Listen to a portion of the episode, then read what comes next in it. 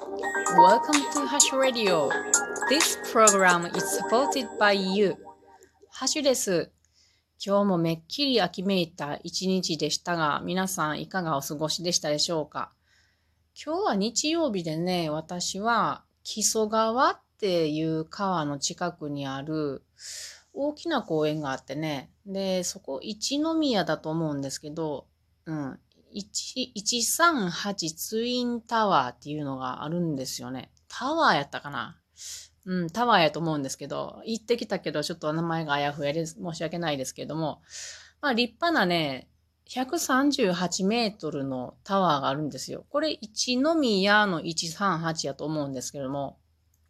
でね、あの、そのタワーね、外から見たところ階段がついててね、数えたところ31階分あったんですよ。あれめっちゃ登りたいなと思って、今度登る予定です。えそれで今日皆さんにお話ししたいことは、ズバリミノムシについてです。あのー、蚕をだ買い出してからやっぱり興味持ってきますね。あの、その蚕に似たガーであるとか蝶々であるとか、すごく可愛いなと思うようになってしまったんでね。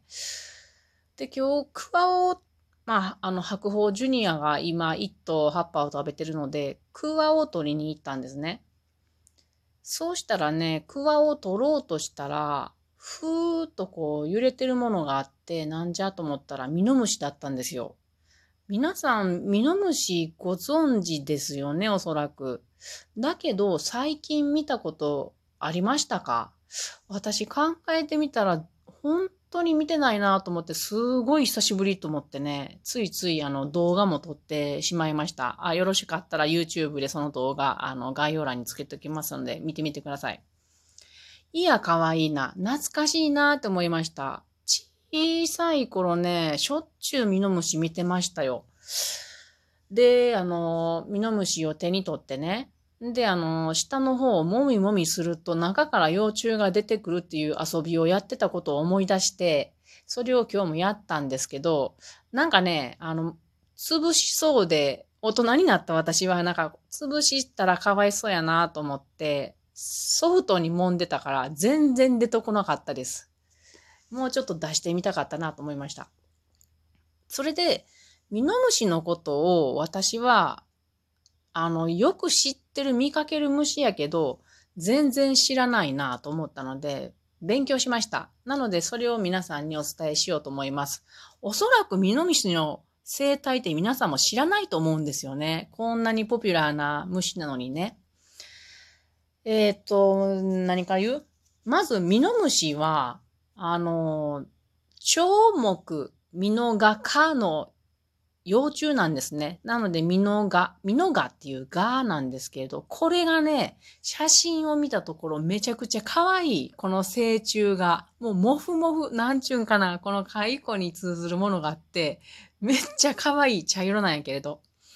で、主に、日本でえー、主に有名なの、よく見る、見かけるのは、なんかこう、大ミノガっていうのと、と茶のみ、茶ミノガ、大ミノガ、茶ミノガっていうのがまあ、多いらしいんですけど、大ミノガっていうのは日本で最も大きい。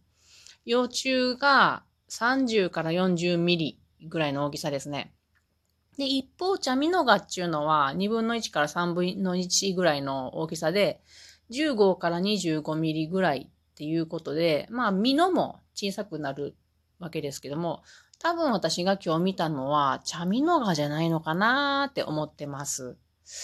で、まあ、ミノムシってなんでそういう名前かっていうのは皆さんご存知だと思うんですけれど、その幼虫があれ、作ってる巣なんですね。で、藁で作った雨具の実の私たち人間が使う、まあ今使わへんけど、ミノに形が似てるから、ミノムシっていう名前がついております。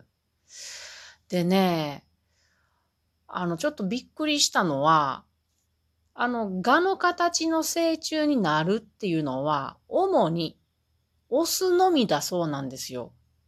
で、メスっていうのは、成虫になった時に、羽とか足がないのが多いんですって。でも中には足を残してたり、の退化した羽を持つ種類もあるそうなんですけどもね。で、メスはこのミノの中にずっといて、ミノから出るときは最後にね、死ぬときなんですよね。なんかすごい世界やなぁと思いました。あの、ミノの中にね、あの、さなぎのさなぎがあって、そのさなぎの殻の中にずっといるそうなんですよ。で、交尾もとっても難しそうです。その、うーんと、身の中に入ってて、ね、で、さなぎの中に入ってるから、オスがね、すごい狭いところへこう、しかも一番下の方に交尾の部分がありますので、そこまでこう差し込んでって、ほいで交尾をして、その後オスは死んで、で、メスはその実の中で、そのさなぎの殻の中に卵を1000個以上産むそうなんですよ。すごいよね。全部殻の中でやってる。なんかもう、なんちゅうの、ずっと毛布に入ってるぐうたらな私でいいの？みたいな感じですね。ちょっと羨ましいけど。でもあちこち行けへんもんね。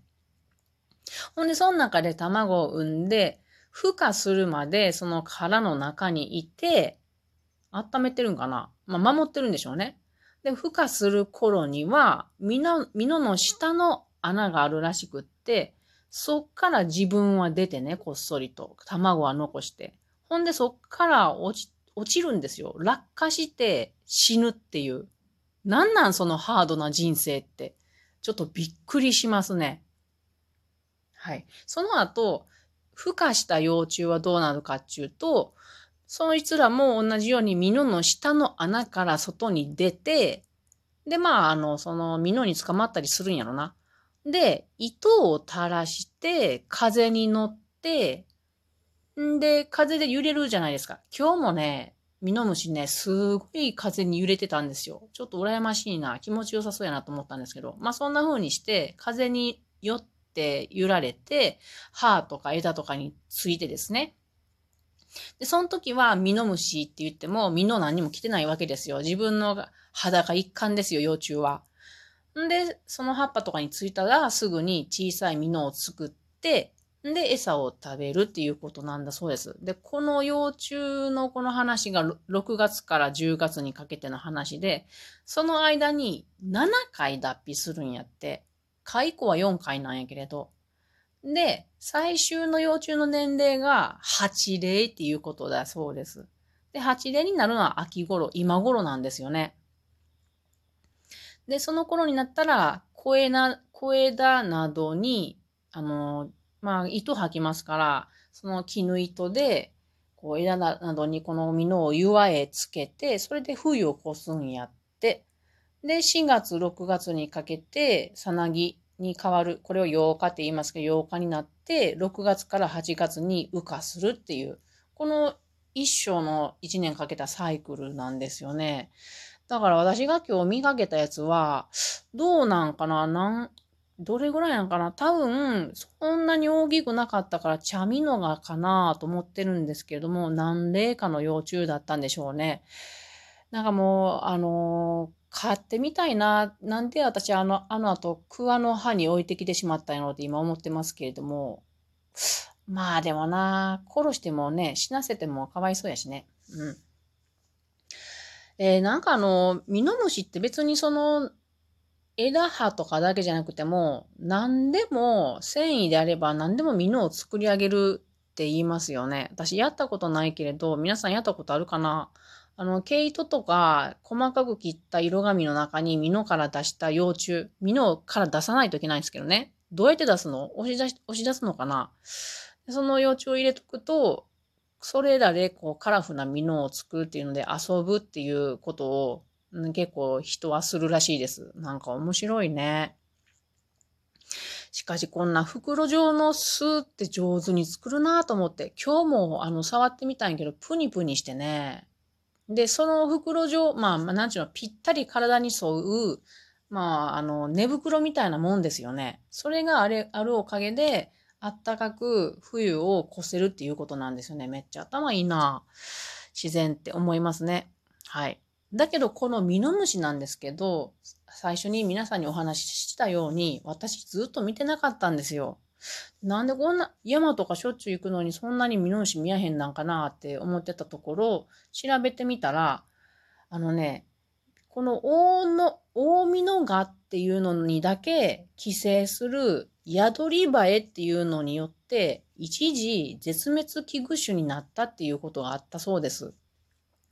1990年代の後半からなんかそうなったらしくって、この大美濃が宿りバエっていうのは中国大陸から来た外来種のものだそうなんですけども、大美濃がに寄生するんですよ。しかもそのやり方がな、すごいなって思うんですけど、この修霊の幼虫を見つけるでしょ？その宿りバエが。そうしたら、ミノムシが葉っぱを食べていると。をあいつやったろかって思ったら、その、ミノムシが葉っぱを食べてるところに卵を産みつけるんですよ。ほんで、ミノムシに自分の卵を食べさせて、そうしたらその卵が大ミノガの消化器に入り込んで、体内で孵化するという。すごいね。本当に。ミノムシもすごいけど、そこへそうやって孵化、なんや、あの、寄生する、この宿りバエもすごいなって思いました。という今日はなんかね、いろいろ学んだ一日でした。で、最後にね、えっ、と、YouTube、今日の白鵬の拙者の様子も書いてあるので、え、つけ、つけておきますので、よかったら見てください。忙しいね。それでは皆さん、またね。